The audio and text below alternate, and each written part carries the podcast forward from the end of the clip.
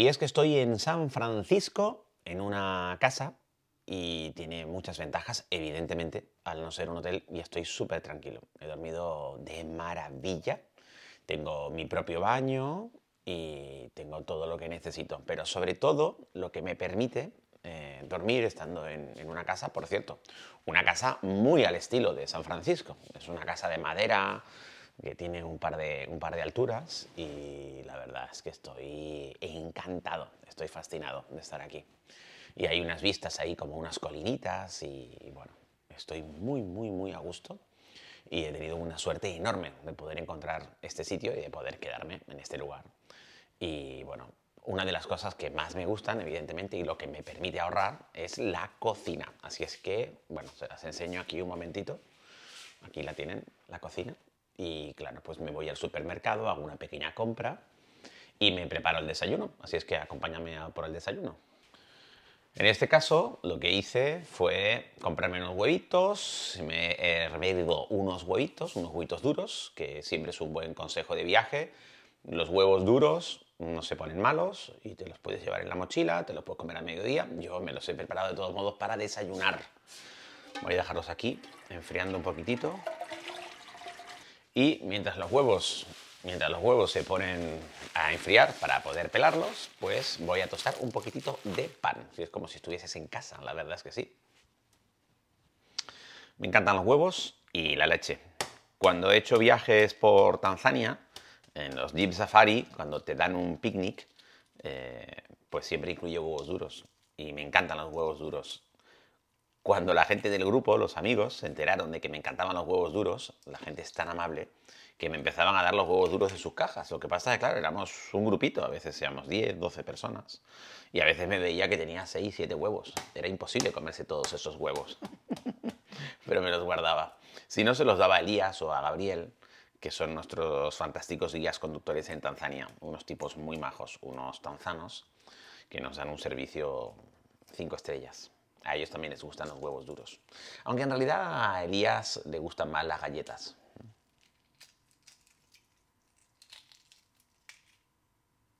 El anfitrión de la casa me dijo que todo lo que había en la nevera que lo podía utilizar con libertad y he encontrado un poquitito de mayonesa vegana. A mí, bueno, me da igual que sea vegana o no lo sea, pero está muy rica y me la voy a poner aquí un poquitito con los huevos duros porque el pan que estoy calentando es para hacer un egg sandwich. Y le voy a poner un poquito de sal, un poquitito de pimienta, un poquitito de mayonesa y me lo voy a poner en el pan.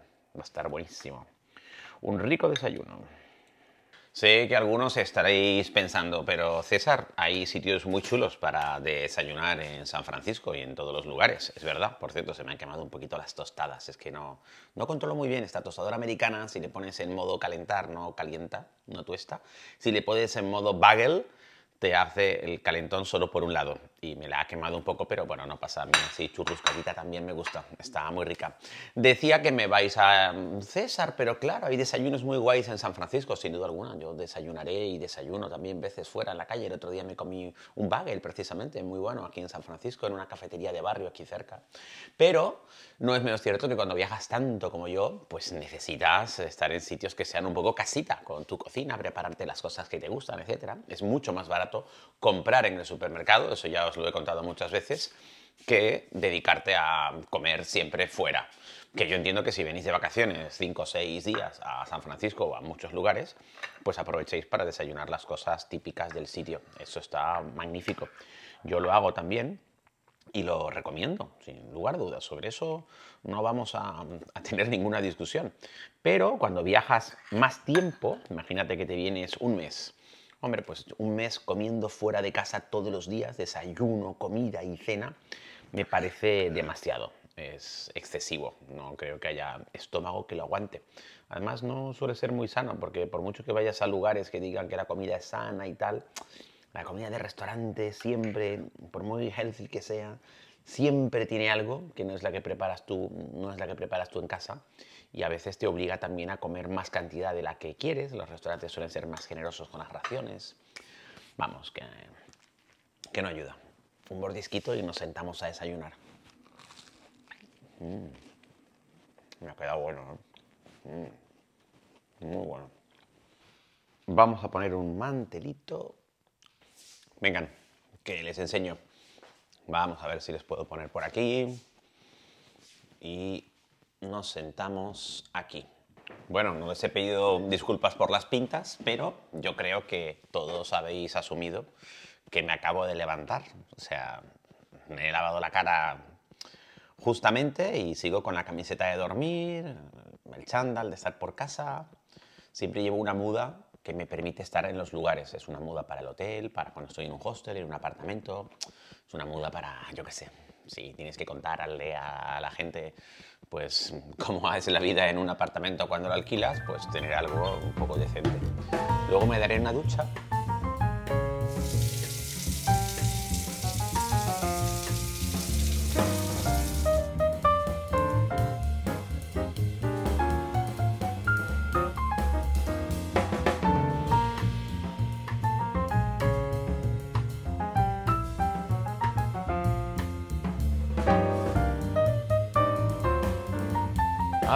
si es que después de una ducha se queda uno como nuevo. Pero acompáñenme porque les propongo que sigamos conversando un poquitito sobre esto de las casas. Yo la verdad es que aquí estoy muy, muy, muy cómodo.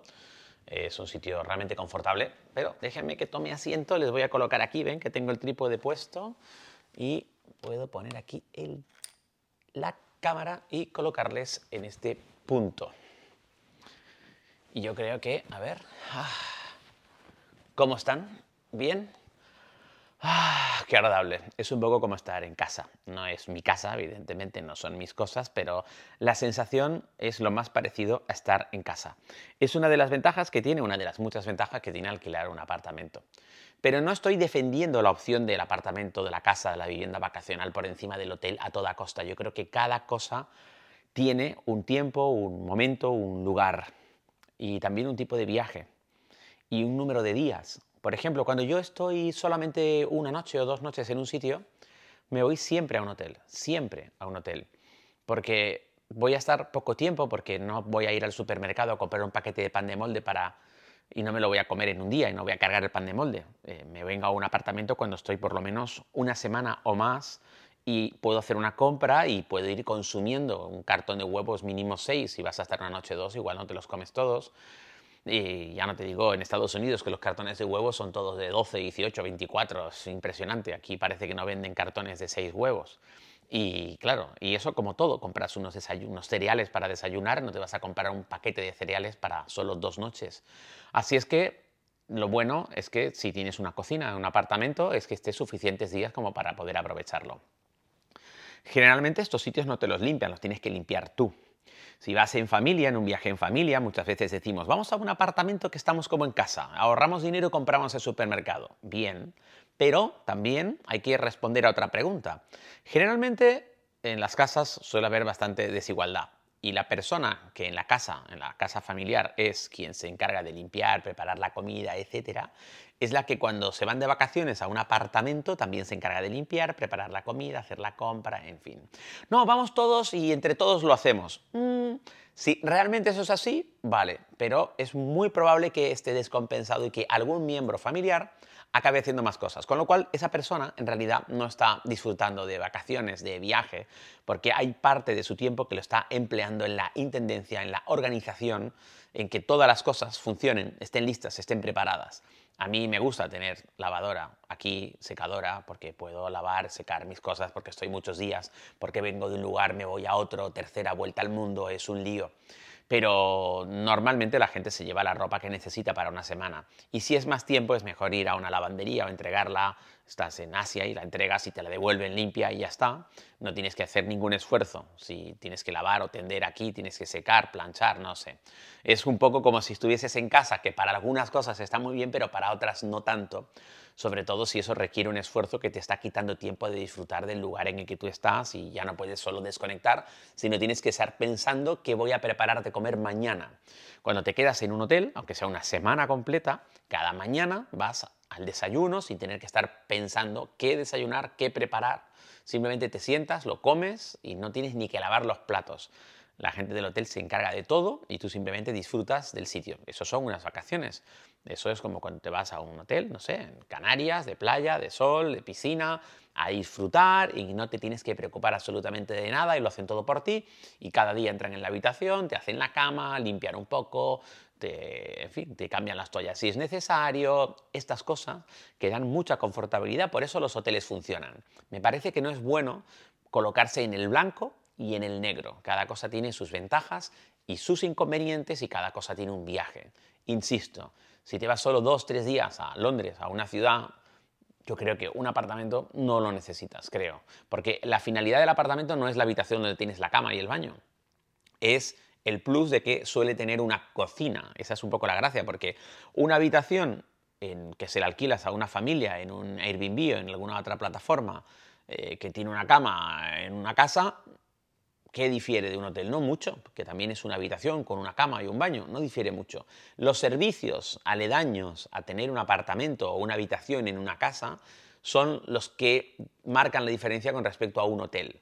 Y también los servicios que tiene un hotel son los que marcan la diferencia con respecto a un apartamento o a una habitación que alquilas dentro de un apartamento. Por eso yo creo que hay que sopesarlo y hay que analizarlo en función de cada circunstancia. Así es que en base a mi experiencia, mi dilatada experiencia, yo no soy de solo hotel o solo apartamento, va a depender de cuál es la necesidad que tengo en el momento y de qué es lo que quiero hacer. Es mucho más económico dormir fuera que dormir dentro, pero esto vale dormir en el centro que dormir fuera. Esto vale para un apartamento, pero también para un hotel. Muchas veces nos empeñamos en buscar un hotel o un apartamento en el centro cuando es mejor irse al extrarradio siempre y cuando esté bien comunicado. Siempre que tengas una línea de metro cerca o un tren o una buena parada de bus que esté bien conectada, vas a emplear, no sé, yo ahora por ejemplo aquí en San Francisco estoy a 25 minutos de lo que se puede decir que es el centro de San Francisco, aunque San Francisco tiene varios centros. Eh, y con eso la verdad es que es muy cómodo porque tomas un bus y ya estás en el centro, tomas un tren y ya estás en el centro. Y da igual, porque a veces estás en teoría muy en el centro y caminando ya haces esos 20 minutos. Aquí en vez de caminarlos los haces en transporte público. Y ese es un poco el secreto.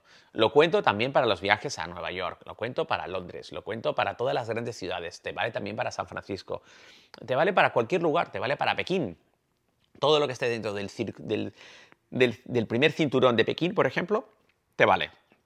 En Nueva York, todo lo que esté cerca de un metro, Da igual que sea en Brooklyn, que sea en Long Island, que sea en Staten Island, que sea en, la Manhattan muy al norte, en cualquier rincón te va a valer siempre que tengas un metro cerca, porque además tienen los trenes express, que a veces tienen menos paradas, solo tienen cinco paradas y van hasta el centro, o tienes el tren local que va haciendo parada, parada, parada.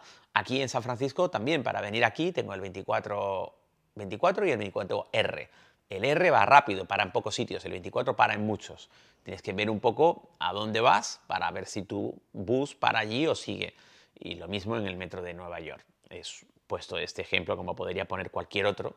Lo que quiero incidir es que a veces abrimos un mapa y vemos las propiedades que nos están ofreciendo los hoteles o los apartamentos y vemos este es el centro y en un lado está el que tiene un buen precio. Y tú lo miras en el mapa y dices, es que está lejos.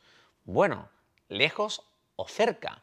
Porque si está bien comunicado no está lejos, porque tiene una autovía, porque tiene un tren.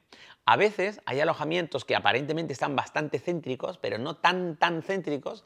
Están céntricos, pero están como dos kilómetros y no tienen un transporte. Y tienes que caminar un montón. Tienes que caminar ocho manzanas, diez manzanas para llegar a una conexión o para llegar a lo que se supone que es el centro.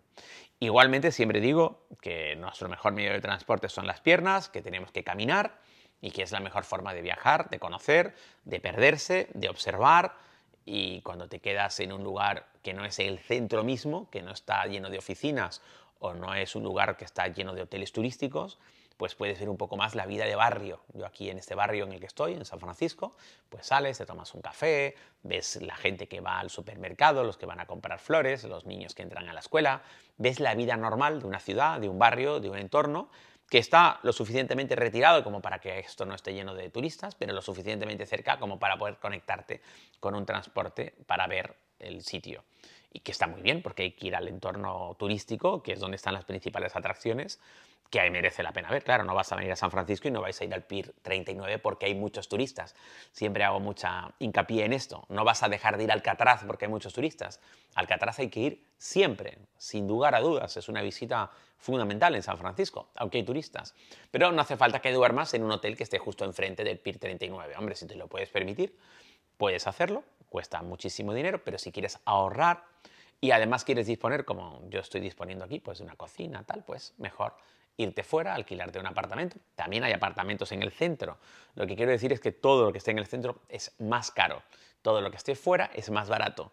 El secreto es buscar que esté bien conectado. Lo digo porque luego hay gente que se va demasiado lejos. No, me voy al pueblo de al lado y ya tardan una hora y media cada día en entrar. Y a veces haces números y dices, bueno, bueno, espera, una hora y media de ida, una hora y media de vuelta para ahorrarme 20 euros al día en alojamiento, me merece la pena sí o no, porque me los estoy gastando a lo mejor también en transporte público. También hay que tasar un poco tu tiempo. ¿Cuánto vale tu tiempo? Si llevas un año entero ahorrando para unas vacaciones y luego para ahorrarte muy poquito estás teniendo que emplear demasiado tiempo en transportarte, que bien digo que el transporte también es parte del viaje, que moverte en el transporte público te enseña un poco cómo es la gente del lugar, pero hombre, cuando estás una semana en un sitio a una hora, hora y pico de tu alojamiento de ida y de vuelta cada día, estás empleando casi dos o tres horas en moverte y yo creo que eso ya es excesivo.